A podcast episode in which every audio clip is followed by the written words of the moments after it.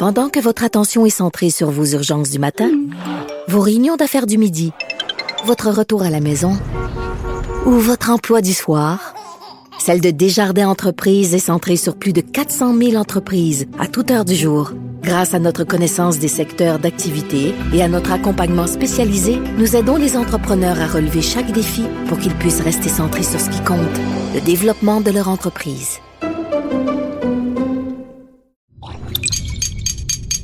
Cube Radio.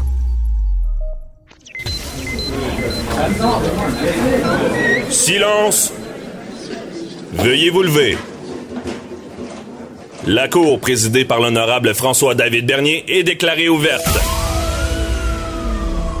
Entrez dans les coulisses de la justice. Écoutez, vous serez pas jugé. Ils appellent à la barre les acteurs de l'actualité. Oui, votre honneur. Avec François-David Bernier. Avec François-David Bernier. Avocat à la barre. Cube Radio. Bonjour, bienvenue à l'émission Aujourd'hui, nous parlons des caméras portatives. Ont-elles la cote? Les policiers qui portent des caméras, ça se fait aux États-Unis. Ici, on en parle avec François Doré, euh, ex-policier de la Sûreté du Québec à la retraite. On va essayer d'évaluer est-ce que ça serait bon ici pour nous aussi. Euh, ensuite de ça, euh, Sophie Gagnon va être avec nous pour parler de Jury Pop que vous connaissez. Euh, vient nous parler des agressions sexuelles et des mises en demeure qui serviraient d'outils de peur. Ensuite, Avocat sans frontières euh, qui a 18 ans. Euh, il y a Maître Pascal Paradis qui vient nous expliquer un peu euh, que fait son organisation et l'importance d'Avocats de, sans frontières. Et on commence l'émission avec Maître Vincent euh, Montmigny qui euh, revient sur euh, le, drame de l'Halloween à Québec. En, lien avec la, tuerie. comment ça fonctionne, les demandes avec la défense pour la, maladie mentale? Attention, vous allez rentrer dans les coulisses de la justice. Vous écoutez. Avocat à la barre. La semaine dernière, on a vu la comparution de Carl Giroir. Bon, euh, on appelle ça communément maintenant la, tuerie de l'Halloween euh, à, Québec, euh, le drame vécu pour la ville, pour des personnes, des victimes. Le processus judiciaire s'est enclenché. la semaine dernière, il y avait une comparution et il y a une demande qui était faite pour évaluer sa santé mentale. Et on voulait en savoir un peu plus sur ce sujet en comprenant un peu comment ça fonctionne pour savoir est-ce que quelqu'un a des problèmes de santé mentale. Et on en parle avec Maître Vincent Montmigny qui est avec nous. Bonjour. Bonjour. Euh, donc, on, vous êtes un avocat euh, de la défense, un criminaliste. Et comment, comment ça se passe, là? je veux dire, le, départ. Hein? Euh, on, est amené à représenter un client. Et est-ce que c'est la défense qui va initier ça, de savoir s'il y aurait peut-être une question de santé mentale?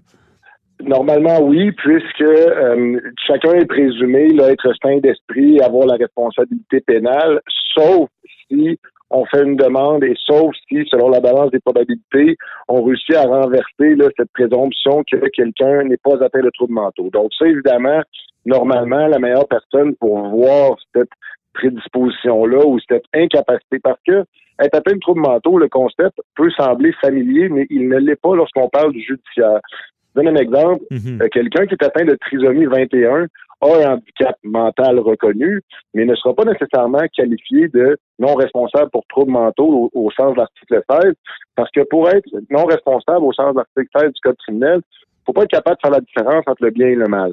Or, vous constaterez que dans les événements où il y a des euh, gens qui ont des troubles mentaux qui commettent des crimes, les gens atteints de trisomie sont à, peu près absents de cette scène-là parce que c'est des gens qui, oui, ont un handicap, mais sont capables de différencier le bien et le mal. Leur lacune se situe à d'autres endroits. Mhm. Donc, ce n'est pas tout que de dire que la personne a un trouble mental, donc elle sera non responsable. Il faut, une fois que, et vous le disiez, c'est souvent l'avocat de la défense qui est le mieux placé pour voir qu'il y a une problématique.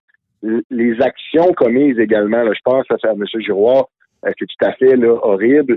C'est tellement gros comme euh, agression que déjà là, on peut se demander qu'est-ce tourne pas rond, c'est cette personne-là. Mais quand la personne qui le représente voit que, bon, mais ce qu'on voit souvent, ça va être, écoute, j'entends des voix qui m'ont dit de faire ça. Oh, Mhm. Là, on a, une, on a une fenêtre d'alarme parce que la personne qui entend des voix, normalement, les voix, elle va les associer à Dieu, au diable, à une puissance supérieure qui lui impose de faire des gestes. Et là, à ce moment-là, il pense que ce qu'il fait, c'est bien. Il se les fait dicter par une puissance supérieure. Alors, évidemment, ces voix-là ont rarement quelque chose d'intelligent à dire ou quelque chose de bien à dire.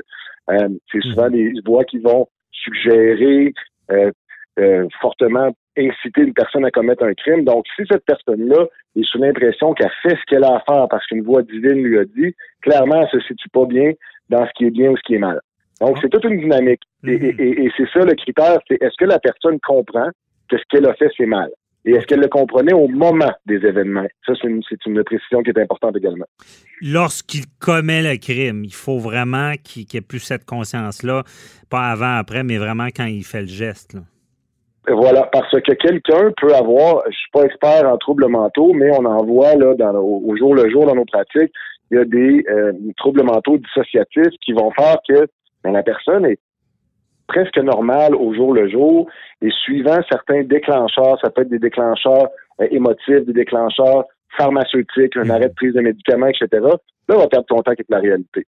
Et là, ça, c'est un dilemme qui est encore plus difficile à résoudre parce que s'il n'avait s'il se présente devant un expert suivant la demande de son avocat et que l'expert dit ben non, il comprend ce qui est bien, ce qui est mal, aujourd'hui je l'interroge et il fait la différence, mais qu'on est capable de trouver qu'au moment des événements, il n'y avait pas cette conscience-là, alors là, on retourne encore dans l'article 16, même pour quelqu'un qui aujourd'hui comprend le bien du mal. Donc, c'est très, il y a beaucoup de subtilité là, à cette, à cette euh, procédure-là. là. Est-ce que l'élément de la drogue ajoute de la difficulté? Ceux qui consomment?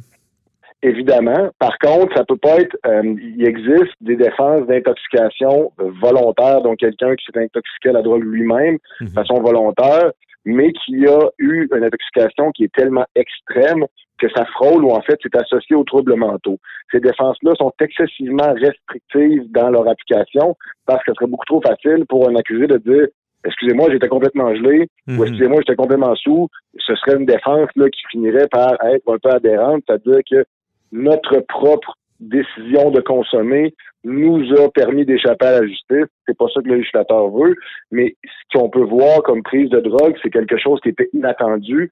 Quelqu'un qui consommerait un stupéfiant, bon, c'est pas légal, c'est pas bien, mais qui ça aurait comme effet de démarrer une schizophrénie, le fulgurant. Ça s'est déjà vu. Mhm. Euh, je pense, je pense même à une émission là, qui passe, c'est juste mon fils là, qui passe, Ouais. une personne qui a consommé euh, de l'ecstasy ou, ou des méthamphétamines.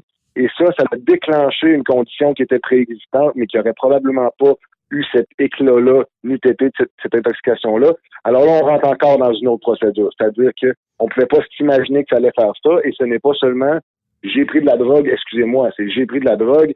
Regardez maintenant mon état mental, c'est tellement détérioré que je ne fais plus la différence entre le bien et le mal. Alors là, on pourrait retrouver l'application de l'article 16. OK. Il y, a, il y a des- il y a des nuances à faire. La, la drogue n'est pas l'excuse à tout et n'est pas le point de départ non plus d'une défense d'article 16. OK. Ou divi- euh, diminuer le niveau du crime, là, tu euh, les premiers degrés, deuxième degré, euh, Voilà. euh, responsabilité, comme on avait vu avec Henry Bain un peu.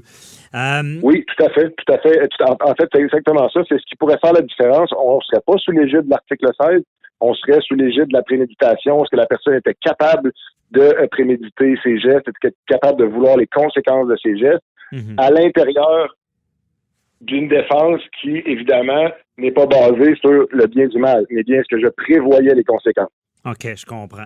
Et euh, ben justement, on est la semaine d'Alexandre Bissonnette, c'est un peu ça. Lui, jamais ça a été le cas. Moi, j'a- j'avais assisté au procès, puis les, les- les experts, c'était autant en défense quand, que la couronne euh, disait bon que non, pour eux, c'était pas un, cas de non-responsabilité criminelle. Euh, Maître Monmigny, ça m'amène à ma question. Comment, comment ça fonctionne concrètement, dans le sens que, bon, à la défense, vous faites la demande et euh, par la suite, euh, l'expertise arrive. Est-ce que c'est automatique que la couronne va, en faire une de son bord ou des fois les experts se parlent directement? C'est pas automatique, c'est fréquent. Euh, évidemment, il y a des experts qui vont voir les choses d'une façon, d'autres experts vont les voir d'autres façons. Vous savez, il y a toujours deux, on le sait, il y a toujours deux couvertures à un livre. À la cour, on a les mêmes, on a les mêmes faits, la poursuite et la défense, mais on plaide jamais la même affaire. Mhm. On s'entend à peu près jamais. Euh, parce qu'on voit ça, on s'entend, je rigole, on s'entend souvent, mais on voit, on voit souvent les mêmes séquences de faits comme étant euh, présentables de façon différente. Donc oui, pour l'article 16, euh, il y a des experts qui sont plus reconnus que d'autres, il y a des conclusions qui vont être plus claires que d'autres aussi. il y a des gens qui, suite à l'évaluation, c'est clair comme de l'eau de roche que ces gens-là ne sont pas responsables.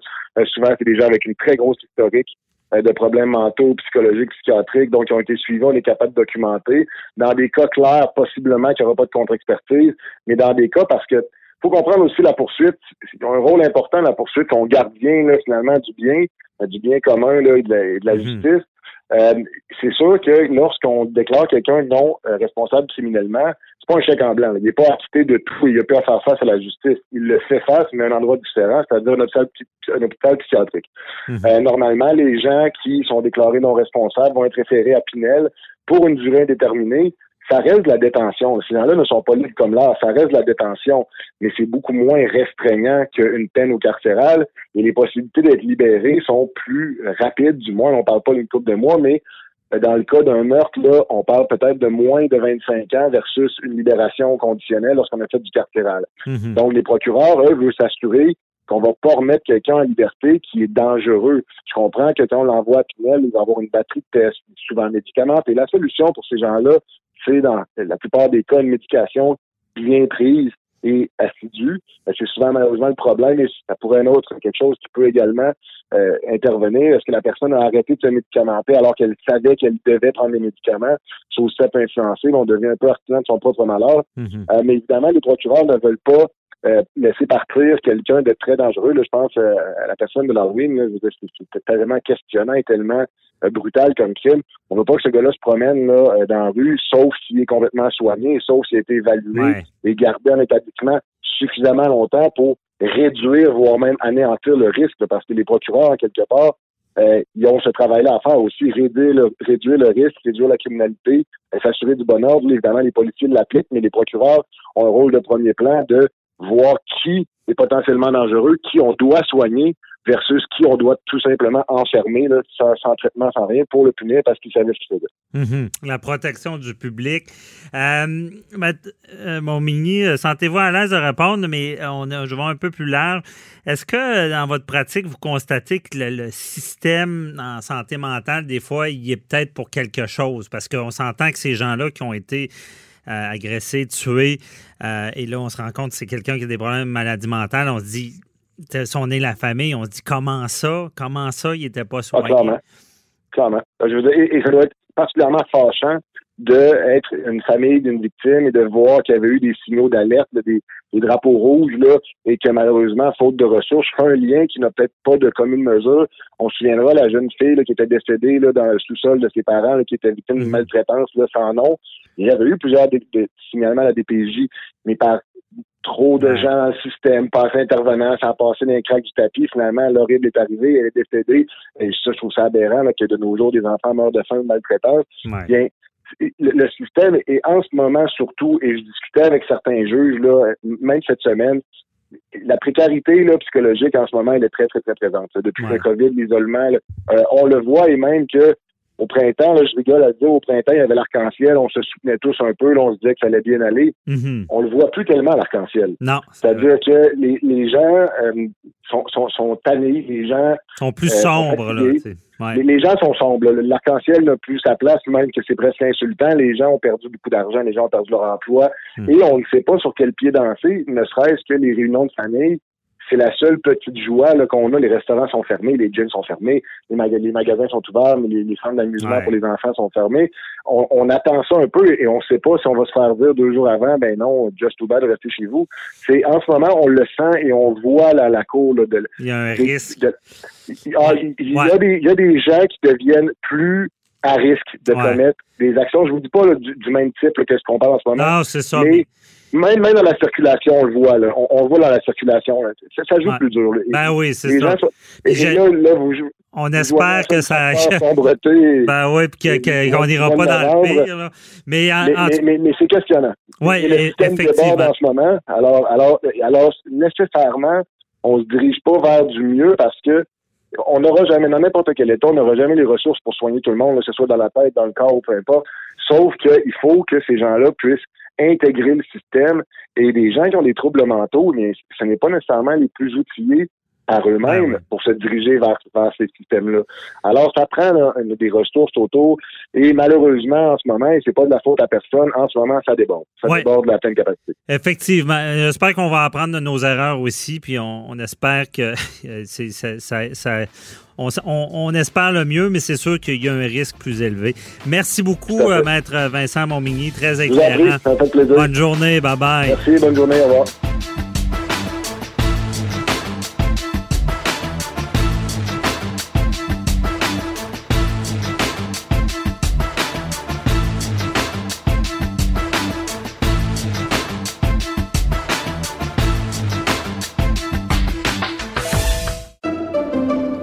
Pendant que votre attention est centrée sur cette voix qui vous parle ici, ou encore là, tout près ici, très loin là-bas, ou même très, très loin, Celle de Desjardins Entreprises est centrée sur plus de 400 000 entreprises partout autour de vous. Depuis plus de 120 ans, nos équipes dédiées accompagnent les entrepreneurs d'ici à chaque étape pour qu'ils puissent rester centrés sur ce qui compte, la croissance de leur entreprise.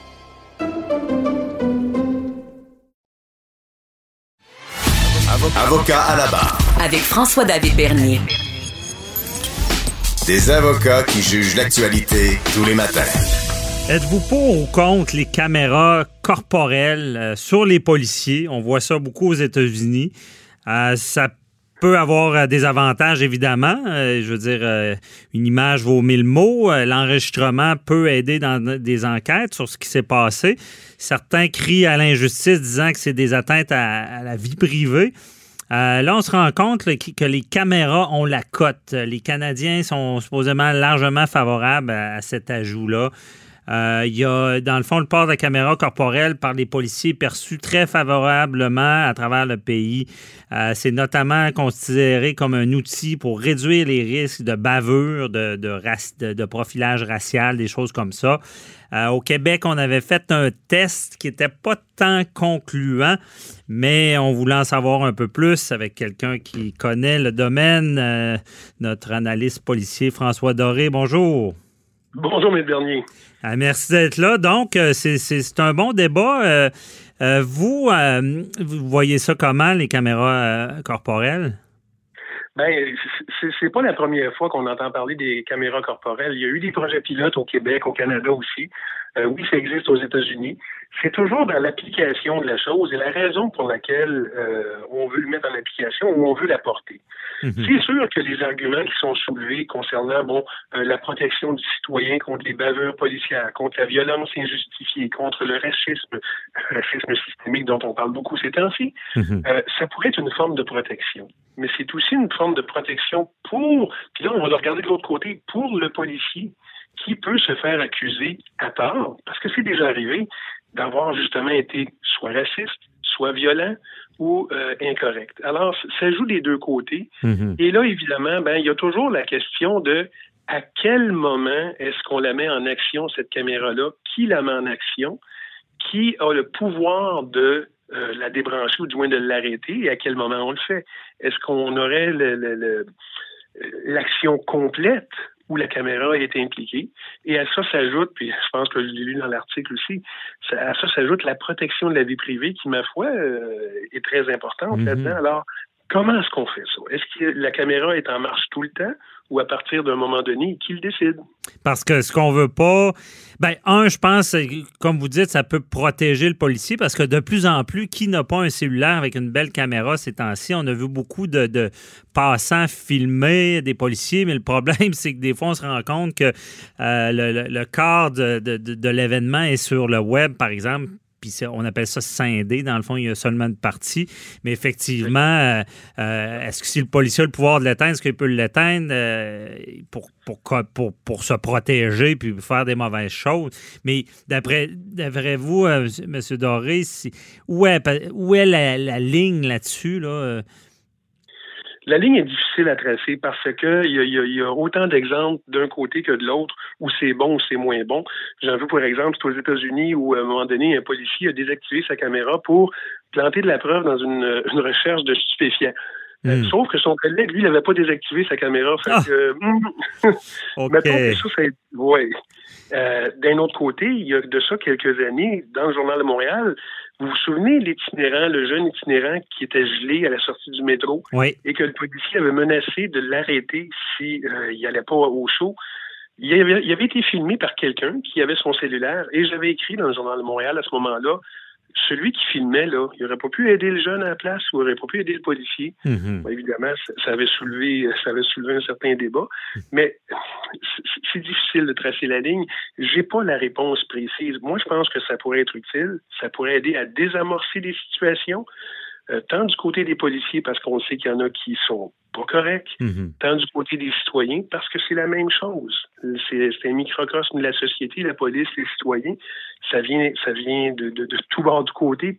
Toutes les personnes en font partie de la population et les policiers ben, sont représentatifs de ça. Alors, euh, mais, où, on trace, la ligne, c'est dur. Ben, c'est sûr. là, je pense au dossier de George Floyd là, le, aux États-Unis, le, policier qui a mis le genou sur le cou, la, personne qui criait à l'aide, il y avait les collègues qui ne faisaient rien. Et là, on sait qu'aux États-Unis, ils ont ces caméras-là. Là, on se demande, on dit, cette personne-là savait qu'elle était filmée, mais je me demande, est-ce que ça change le comportement des gens? Est-ce que peut-être que ces gens-là, donné, ils oublient qu'ils sont filmés? Ou est-ce qu'ils peuvent être moins efficaces parce qu'ils sont filmés et qu'ils veulent pas mal paraître? La possibilité existe, mais dernier. Euh, oui, il y en a qui vont oublier, qui sont filmés. Celui, ben, Floyd, George Floyd, le policier, il avait quoi de main d'un poche, il avait le genou, puis il regardait, puis attendez, c'est quoi, c'est huit, minutes? Ses collègues, euh, de façon très inhumaine, ont rien fait. Floyd est mort. Euh, je regrette, là, mais ça, c'est, non.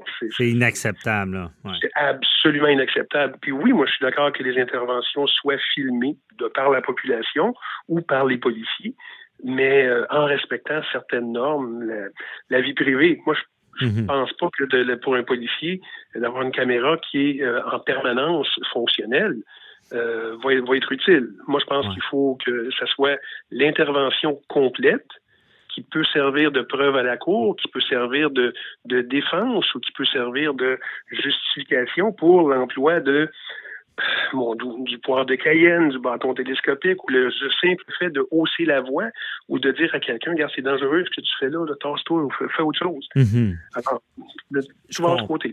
Je comprends. Puis eh, pensez-vous que ça, ça, peut enlever l'efficacité du policier aussi? Euh, euh, du fait qu'il est filmé, disant que bon, il y a peut-être toujours peur d'être euh, revérifié, analysé, parce que on le sait, hein, le policier, il, appelle ça la vision tunnel. quand ça arrive vite, il y a des décisions à prendre, puis ils doivent pas, euh, ils doivent agir, mais euh, après ça, on regarde ça avec du recul, puis on dit, ben, il aurait dû faire ça, ça, ça, mais quand ça se passe, ça se passe vite. Là.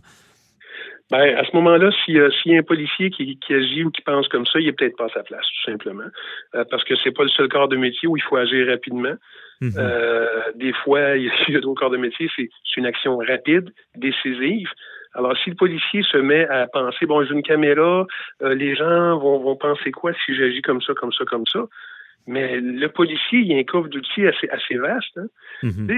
la, force nécessaire, moi j'ai toujours appris, là, puis euh, corrigez-moi si je me trompe, c'est autour de l'article 24-25 du Code criminel, la force nécessaire, c'est défini comme étant la force nécessaire pour se rendre maître d'une situation. Mhm. Des fois, c'est la voix, des fois, c'est de agripper par le poing, la main, des fois, c'est de pousser, des fois, c'est le bâton télescopique, des fois, c'est le poivre de Cayenne, puis ainsi de suite, ça peut aller jusqu'à l'utilisation de l'arme à feu. Donc, le policier qui se met à penser qu'est-ce que les gens vont dire, non, si tu es bien formé, si ton intervention est correcte, c'est sûr que des fois, c'est pas, ça finit mal, mhm. mais euh, si le policier agit correctement, il devrait pas y en avoir de problème, normalement. Je comprends. Et euh, disons que je pense qu'on peut s'entendre que peut-être le plus gros problème à la confidentialité, euh, c'est ce qu'on en matière de, violence conjugale, parce que on, sait que le domicile, euh, ce sanctuaire, et là, c'est peut-être là que c'est difficile. Comment on intervient? Tu sais, je veux dire, chicane, c'est chez eux, on filme. Oui. oui c'est la loi le dit, hein, c'est le château fort, la, c'est la maison, c'est inviolable, ça. Il y, a des, il y, a des, raisons pour lesquelles on pourrait le faire, mais il faut convaincre un juge avec un mandat, des choses comme ça. Mais là, lors d'une intervention en violence conjugale, vous le citez très bien, que devrait faire le policier? Alors, un des deux conjoints dit euh, l'autre m'a battu, l'autre dit non, c'est pas vrai qu'est-ce qu'on fait avec ça? Mm-hmm, qu'est-ce qu'on fait? Il ne faut pas que ça devienne public, ça c'est sûr. Ben oui, ça c'est certain, mais c'est ce qui est, ce qui fait peur. On sait que la vidéo existe. Là, je comprends qu'on on est supposé avoir des garanties de, que, que, ça sortira jamais public. qu'est-ce qu'on fait avec la vidéo?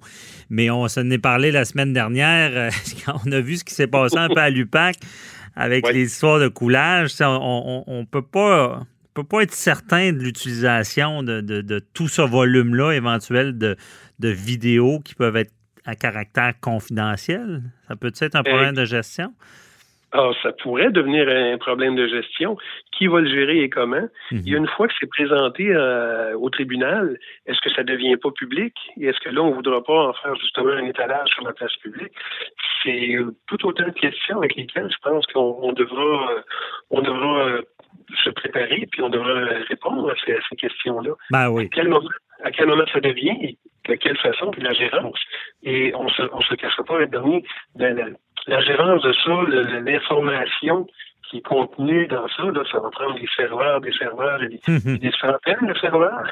Oui, c'est Alors, tout autant de, de coûts qui s'additionnent. Ben oui, c'est assez gros. Euh, Monsieur Doré, je ne vous demanderai pas une expertise écrite, là, mais il nous reste environ deux minutes. Euh, comment c'est quoi qui vous vient en tête comme justement des raisons, on a parlé un peu à la violence conjugale, des raisons que le policier, des critères, là, qu'on dirait, ben là, on est en caméra ou on l'allume? Ben, lors d'une intervention policière, dès le début de l'intervention, je, si on décide d'y aller comme ça, la caméra devrait être en fonction. Mais est-ce que dans l'arrière, euh, pardonnez-moi l'anglicisme, le background, à un mhm. moment donné, on verra pas deux personnes qui, normalement, ne devraient pas se trouver là ou ne devraient pas se trouver euh, ensemble mhm. euh, pour X, X, Y raison? Est-ce que ça viole leur vie privée? Alors que le policier s'adresse à une personne sur la rue, il passe en arrière deux personnes qui sont supposées être ailleurs, ne ah.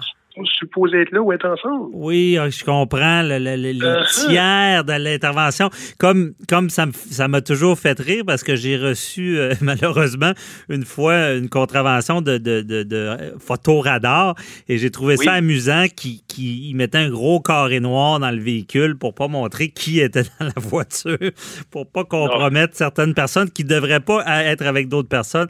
Mais je comprends bien votre propos. C'est D'autant plus important la confidentialité, oui, sur l'intervention, les gens qui auraient pu euh, commettre des choses ou qui ont besoin des policiers, mais également des tiers autour. Euh, très bon point. Comment gérer ça? on va se laisser là-dessus, mais euh, on se laisse sur une bonne question. Mais on comprend que peut-être au final, ça pourrait être positif quand même, malgré beaucoup de, de, questionnements. Merci beaucoup, François Doré, toujours éclairant. On se reparlera pour un autre dossier. Bye bye.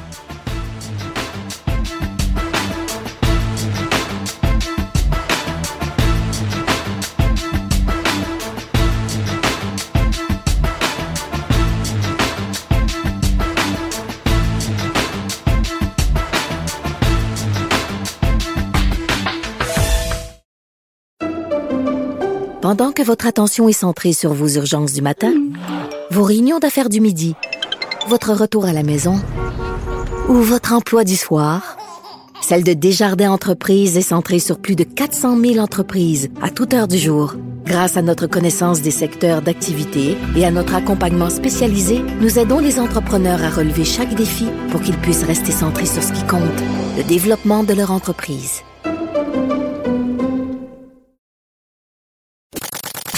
Avocat à la barre. Avec François-David Bernier. Avec François-David Bernier. Vous avez vu euh, cet été toute la, la vague de dénonciations d'agressions sexuelles qu'il y avait euh, Jusqu'il y avait un site, là, dit son nom, où est-ce qu'on dénonçait un agresseur. Euh, ben, ça avait démarré avec l'histoire de Marie-Pierre Morin et de Safia Nolin. Et euh, bon, en cette matière, c'est toujours délicat hein, parce que euh, on le sait, on est dans une époque qui n'a aucune tolérance sur ce genre de geste-là, ce qui est très bon, puis ce qui a été initié beaucoup par le mouvement Moi aussi, qui a eu un autre souffle cet été. Euh, mais on se rend compte que dans ce domaine-là, il, y a quand même la, vague s'est essoufflée parce qu'il y a beaucoup de, réactions, de mise en demeure en diffamation. On essaie de trouver le juste milieu là-dedans. C'est sûr qu'on n'est pas pour les accusations qui seraient non fondées, mais on ne veut pas que les, victimes soient bâillonnées par des recours. Euh, et on en parle avec euh, euh, Maître Sophie Gagnon de Jury Pop qui est avec nous. Bonjour. Bonjour. Donc, euh, vous, vous, bon, on rappelle, Jury Pop, euh, vous, vous êtes au cœur de ce, de ce, mouvement-là, dans le sens que vous, vous êtes maintenant, euh, vous avez une ligne permanente pour les gens qui vivent, qui ont vécu des agressions, pour les guider. c'est en, fonction mais en, ce moment maintenant. Oui, bien en fait, plus qu'une ligne, on offre carrément des services juridiques complets, là, gratuits, confidentiels. On fait absolument tout sauf de la représentation devant les tribunaux. Donc, on a une centaine d'avocats, d'avocates que Jury Pop a recrutés, formés, qui offrent ces services-là gratuitement aux personnes qui ont vécu des violences sexuelles grâce euh, à une subvention du gouvernement du Québec. OK, je comprends. Donc, c'est vraiment, euh, ça a beaucoup évolué. Ce genre de système-là euh, n'existait pas. Je me rappelle avant, vous faisiez des cliniques dans le métro pour informer les gens. donc, ça c'est concrétisé en de quoi de permanent. Et là, euh, est-ce que, est, que ce, mouvement-là s'est essoufflé à cause des mises en demeure, euh, des, de, poursuites qui ont été faites en diffamation? Euh, ce serait difficile pour moi de répondre à ça. Je pense que comme tout mouvement, ça s'épuise un petit peu naturellement. Mais ce qui est intéressant, c'est que, bon, ben évidemment, chez Jury Pop, nous, au mois de juillet, le téléphone ne dérougissait pas recevait un appel à toutes les 20 minutes. Euh, mais encore aujourd'hui, euh, c'est, des centaines de dossiers par mois qu'on continue euh, d'offrir. Donc, des centaines de personnes qui viennent nous voir pour connaître l'endroit en matière de violence sexuelle. OK. Donc, il y a une diminution, mais c'est toujours quand même. et, c'est quoi le. Parce que je suis curieux, j'ai suivi ça depuis longtemps. Et avec votre avec euh, ce genre de, suivi-là, j'imagine ça doit tellement être plus facile pour les victimes maintenant. Parce que moi, il y a une époque, je me rappelle, euh, on n'était pas sûr si on se faisait recevoir une brique un fanal au, poste de police. On ne savait pas sur qui on tombait. Euh, est-ce que là, dans, vous constatez que ça s'est beaucoup amélioré, la prise en charge des, des présumées victimes? Il y a eu énormément d'améliorations, je dirais, dans les dernières décennies. Euh, vous parlez ben, de la formation des différents intervenants du système de justice, dont la police fait partie. Puis vous avez raison, à Montréal, entre autres, euh, ben, les policiers, les policières qui recueillent les, les, déclarations en matière de violence à caractère sexuel, souvent vont être dans des escouades spécialisées. Donc, c'est des gens qui sont là volontairement, qui sont formés. Euh, même chose pour, euh, pour, dans certains palais de justice, les procureurs de la couronne. Le droit aussi a beaucoup évolué. Euh, il y avait une époque où un avocat de la défense pouvait poser à peu près tout et n'importe mhm. quoi comme question aux, aux plaignantes en contre-interrogatoire. Ce n'est plus le cas. Euh, puis c'est sûr que c'est des, des, des, avancées là, qui sont au bénéfice des, des personnes survivantes et des victimes. Oui, je comprends. Ben, c'est intéressant de savoir ça puis de, voir votre constatation.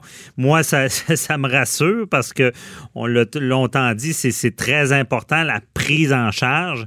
Mais quand on parle justement, bon, il y, a une plainte, des fois, ben, on a vu euh, euh, ce qui est du système de justice pas trop à, dire de ma part dans le sens que, bon, quelqu'un fait une plainte, a su son cours, est-ce qu'il y a procès?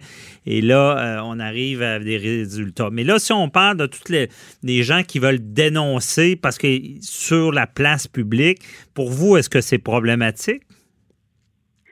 Mais ce qu'on a vu, nous, euh, cet été, c'est que la vague portait bien son, nom. C'est des personnes qui étaient vraiment emportées par le, le mouvement mouvement social et qui avaient envie ou qui sentaient le besoin de partager sur les réseaux sociaux. puis très rapidement, le téléphone s'est mis à sonner chez le jury pas parce que euh, ben, dans certains cas, il y a des personnes qui recevaient des mises en demeure en diffamation.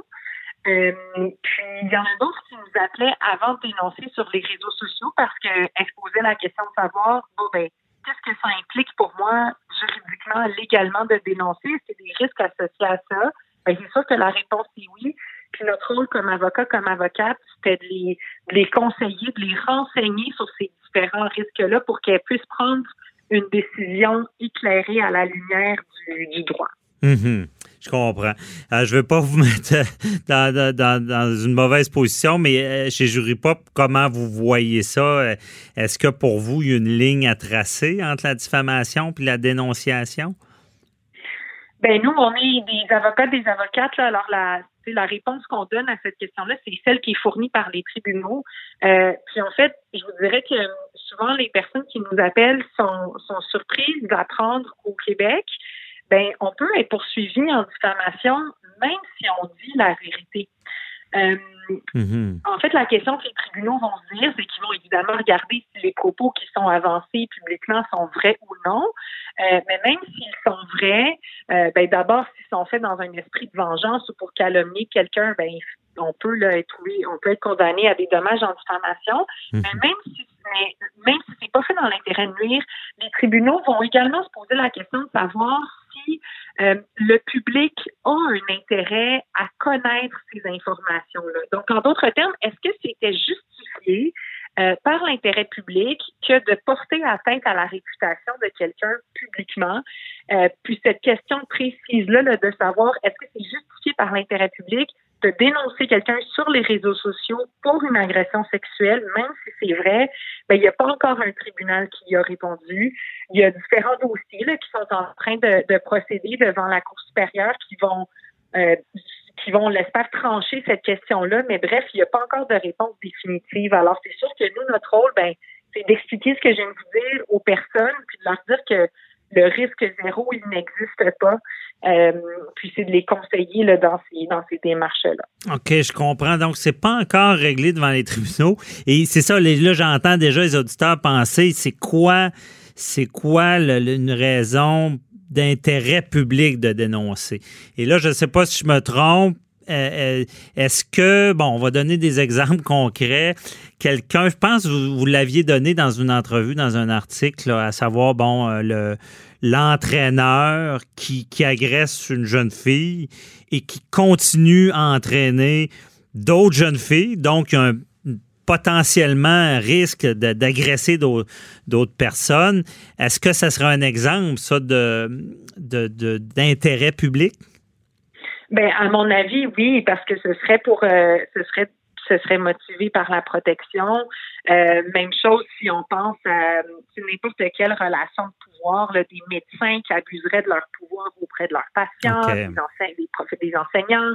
Euh, puis une chose qui est intéressante aussi de savoir, c'est que là, c'est sûr que dans le cadre de la vague de dénonciation, on, on parle de, de dénonciation sur les réseaux sociaux, mais on peut avoir diffamation euh, dès que les propos sont communiqués publiquement, alors même si on en parle à quelques personnes autour de nous, mhm. alors c'est pas nouveau là qu'on se pose ces questions-là de savoir bon ben jusqu'où on peut aller quand on quand, quand on communique des informations qui portent atteinte à la réputation de quelqu'un. Euh, puis vous savez, il y a même Gilbert Rozon là, qui, qui a déposé une poursuite contre Julie Snyder et Penelope McQuaid, euh, dans laquelle il allègue que, que des affirmations qui auraient été faites par euh, Mme McQuaid euh, et Snyder portent atteinte à sa réputation. Euh, ben, lui aussi là, va avoir un fardeau de preuves à remplir dans cette affaire-là. Donc, c'est un débat à venir. C'est oui, je pense qu'effectivement, ça, va le prendre, ce débat-là. Parce que, tu sais, il y, a des victimes, il y a, des victimes. Moi, malheureusement, dans ma carrière, j'ai vu de l'impensable des gens accusés à tort d'autres. Donc, j'ai vu l'autre côté de la médaille des victimes de, qui n'avaient rien fait, mais qui se faisaient accuser. Donc, c'est cet équilibre-là de trouver euh, c'est quoi l'intérêt public. Donc, quand on entend souvent, euh, là, on n'a pas à répondre, on entend souvent ces victimes-là dire je, je veux pas que ça arrive à d'autres. On a peut-être une piste avec ça? Oui, c'est selon moi, c'est l'intérêt public, l'argument qui va être présenté va être beaucoup axé autour de ça. Mais je pense que ce que j'ai envie de vous dire aussi, c'est que euh, des fausses dénonciations en matière d'agression sexuelle, statistiquement, ce que les recherches ont souligné, c'est que c'est pas plus fréquent que pour d'autres types de crimes. Alors, les questions qu'on se pose là, pour les agressions sexuelles, c'est sûr que ça fait plus partie de l'actualité en ce moment, mais c'est des questions qu'on se pose depuis toujours pour n'importe quel type d'accusation qui pourrait être portée contre quelqu'un. Oui, effectivement, le fameux euh, méfait public. Personne ne peut être accusé à son tour aussi. Ben, bon, ben, euh, on, se reparlera. Merci, euh, Sophie Gagnon de Jury Pop, de nous avoir parlé de ça. Je suis quand même content des nouvelles. Vous faites un bon travail. Continuez-le. On se reparlera pour un autre dossier. Je vous remercie, Maître Bernier. Au revoir. Bye bye.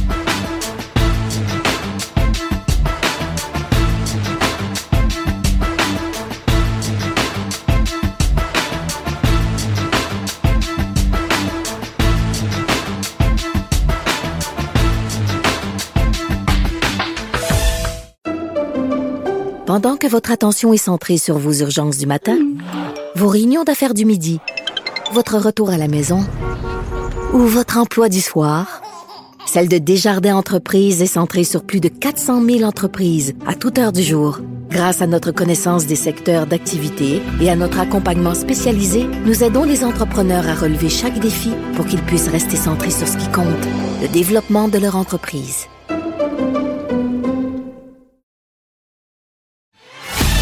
Avocat à la barre. Avec François-David Bernier. Des avocats qui jugent l'actualité tous les matins.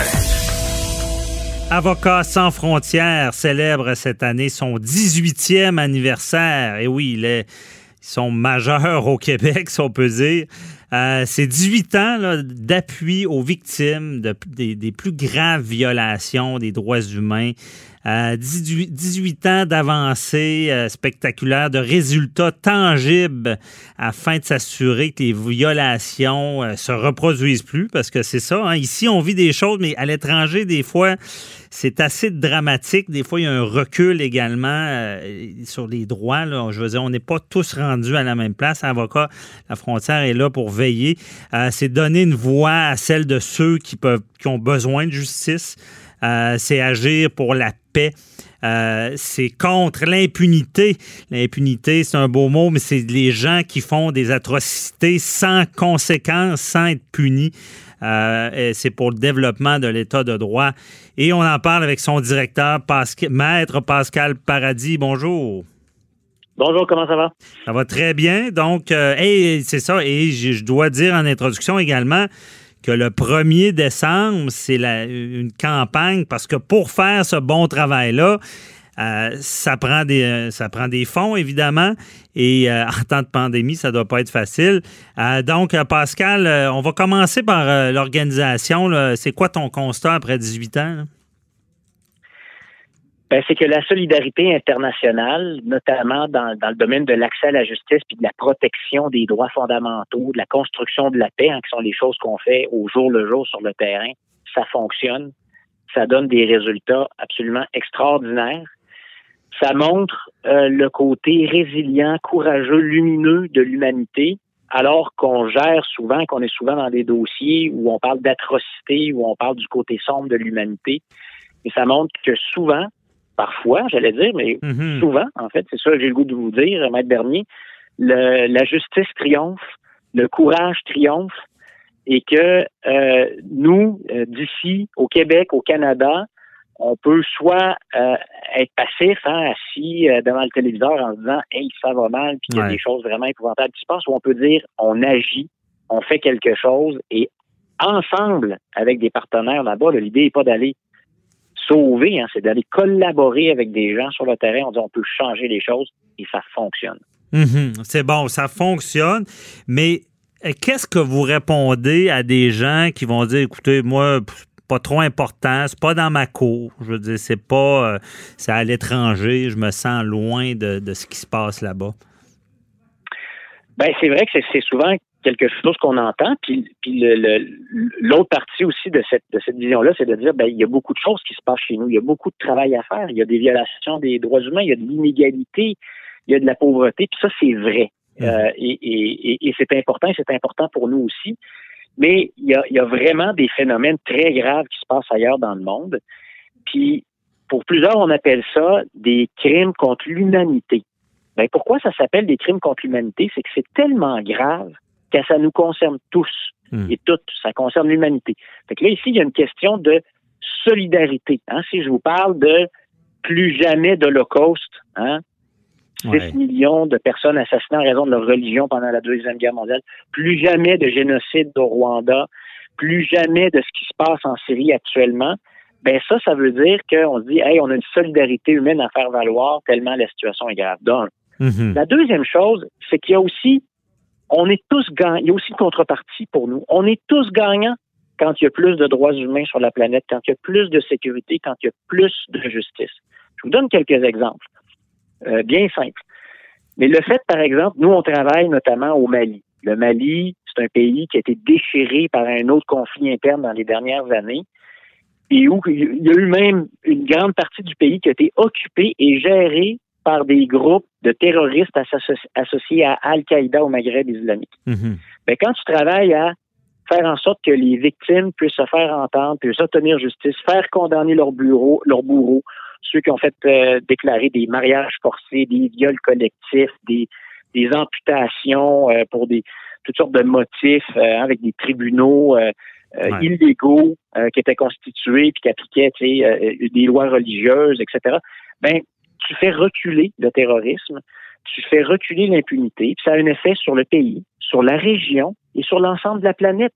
Ça affaiblit les réseaux criminels, les réseaux de terrorisme, puis ça fait en sorte que ben, quand monsieur et madame tout le monde ici prend l'avion, ben, il y a plus il y a plus de sécurité. Travailler à la paix en Colombie, Maître Bernier, là, ça mhm. peut avoir de l'influence. Puis ce qu'on fait, puis ce qu'on réussit à faire, les femmes participent plus avec, hein, avec le, travail qu'on fait en collaboration. On réussit à pousser le processus de paix en Colombie, à pacifier une partie du pays.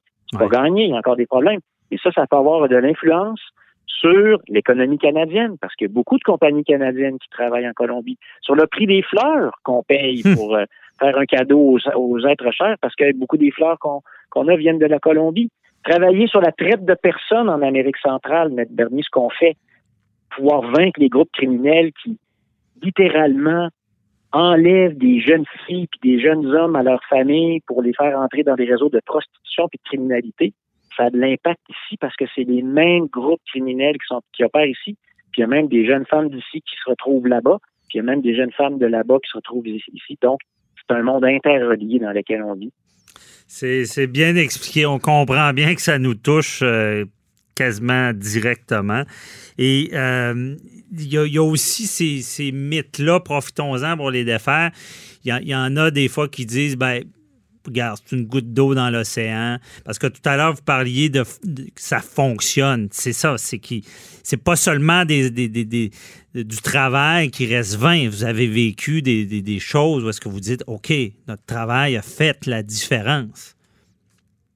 Il y a, il y a, y a des avancées extraordinaires. Il y a, il y a des pays qui ont été mis sur le chemin de la paix ou de la réconciliation par toutes sortes d'actions, hein, pas juste celles de notre organisation en collaboration avec nos partenaires locaux, toujours, toujours, parce que ça, j'insiste, hein, nous, on va pas mhm. faire les choses à la place des gens là-bas, on va aider, on va collaborer. Mais le Mali dont on vient de parler, ben c'est un pays où maintenant il y a une commission vérité, justice, réconciliation qui a été mise en place, qui permet à des milliers de femmes de témoigner, euh, de demander des réparations pour les violences qu'elles ont subies, de contribuer à nourrir le processus de paix, réconcilier les communautés. Euh, et, ça, donc, il y a une contribution canadienne, il y a une contribution via notamment Avocats sans frontières. Ça change tout. Même chose en Colombie. Hein. donc, il y a un processus de paix actuellement euh, auquel, on, euh, auquel on participe. Il y a une démobilisation des acteurs armés pour leur réintégration dans la vie civile, la pacification des communautés. On y contribue. On a fait condamner des dictateurs des hmm. chefs militaires qui collaboraient finalement avec des groupes armés pour faire violer des femmes, pour faire tuer des enfants. Euh, il y, a, y, a, donc, il y, a, une nouvelle jurisprudence qui est créée. Jurisprudence, ça, ça veut dire, c'est que quand les tribunaux rendent des décisions, ça donne des modèles ouais. qui vont permettre d'être utilisés après, puis d'être répétés, puis de dire, hey, ça, c'est des affaires, c'est fini, on tolère plus ça. Euh, il y a des nouvelles politiques qui ont été développées, euh, notamment pour contrer la violence basée sur le genre, pour donner des outils à ceux qui veulent euh, l'empêcher. Donc, il continue à avoir beaucoup de violence, il continue à avoir beaucoup de conflits, mais il y a beaucoup de choses qui avancent. Il y a beaucoup plus de normes qu'avant qu'on peut utiliser. Et, et, les règles du jeu changent. Et c'est des acteurs, notamment comme, comme ces centaines de bénévoles qui donnent de leur temps avec notre organisation, avec nos partenaires, qui y contribuent. Mhm. Donc oui, il faut que les gens disent, il y en a de l'espoir, puis il y en a beaucoup de choses qui fonctionnent, même dans un contexte difficile euh, comme celui dans lequel ben on oui. y compris en compte tenu de la pandémie. Ben oui, certainement. Puis ce qu'on se rend compte, c'est ça, c'est l'exemple. C'est comme on dit en bon québécois, ça, ça fait des petits, ces actions-là. Euh, non, vous expliquez très bien. Euh, ceux qui se sentent détachés de ça, euh, certainement sont dans l'erreur, surtout à vous entendre. et là, on va, on va prendre un petit peu de temps pour savoir qu'est-ce qui se passe le 1er décembre? comment, parce que la pandémie oblige, les organismes ont besoin de, se financer différemment. Mais là, euh, ça se passe pour vous le, 1er décembre. Le 1er décembre, c'est important. C'est une campagne qui s'appelle Mardi, je donne, mhm. euh, qui est pour plusieurs organisations de solidarité comme la nôtre. C'est un moment où on dit, hey, pour faire ce travail-là, on a besoin d'appui parce que nous, évidemment, tout ce qu'on fait là-bas sur le terrain, c'est gratuit. Hein, on travaille avec des communautés, c'est des gens qui ont rien, qui ont tout perdu. Euh, qui sont victimes des pires injustices, des pires atrocités. Donc, évidemment, ils, malheureusement, ils peuvent pas euh, supporter les processus de justice avec tout ce que ça demande comme investissement. Donc, nous, on vient pour les aider, pour contribuer à ça. Ben, c'est beaucoup grâce aux dons, grâce aux contributions des gens comme comme Madame, Monsieur qui, qui nous écoute actuellement, puis qui dit Hey, moi j'ai le goût de faire quelque chose, j'ai le goût de contribuer. Hey, c'est facile, on va sur son ordinateur, il y a des liens Internet faciles, vous allez sur notre site Internet, vous contribuez. Puis ça, là, ça nous donne des éléments essentiels pour poursuivre ça. Mhm. Pour travailler sur hein, ce qu'on lit dans le journal, ce qu'on voit à la télévision, est-ce qu'on peut faire quelque chose? Oui, on peut faire quelque chose. Alors, c'est une campagne de dons, donc de solidarité, pour qu'on puisse continuer à travailler. Ça s'appelle Mardi Je donne. Il y a un mot-clic sur Internet. Il y a, le site, euh, nommez-le pour être certain que ceux qui sont à l'écoute, soit facile. Euh, mardi, je donne. Quelqu'un qui Google va tomber sur le site. S'ils veulent taper va tomber là-dessus, puis vous faites Avocats sans frontières ou vous allez sur notre site ASF, comme dans Avocats sans frontières, canada.ca, puis ça va aller. Puis ça, c'est un coup de main. Puis en plus de savoir que les gens disent, hey, moi, je crois à cette cause-là, puis tous les dons sont bons, hein, les, les 10 dollars, les 20 dollars, ben, les 100 dollars, puis les 1000 dollars, on les prend aussi. C'est Mais tous les dons sont bons parce que euh, vous l'avez dit, là, même en temps de COVID, là, nous, il y a des gens avec qui on travaille, là, des, défenseurs des droits humains qui ont continué à faire le travail. Il y en a qui ont contracté la COVID. Heureusement, tout le monde s'en est tiré, mais les mhm. gens continuent parce que malheureusement, les conflits continuent pendant ce temps-là. Donc, les mouvements, nous, ils continuent à être sur le terrain faire ce ben travail-là. dans, des, dans des conditions plus difficiles, on ne se le cachera pas parce que bouger ces temps-ci. Donc, la Terre n'arrête pas de tourner. On, invite nos auditeurs à, vous à vous encourager. Merci beaucoup, Maître Pascal Paradis. Euh, on se reparlera pour un autre dossier. C'est moi qui vous remercie, Maître Dernier.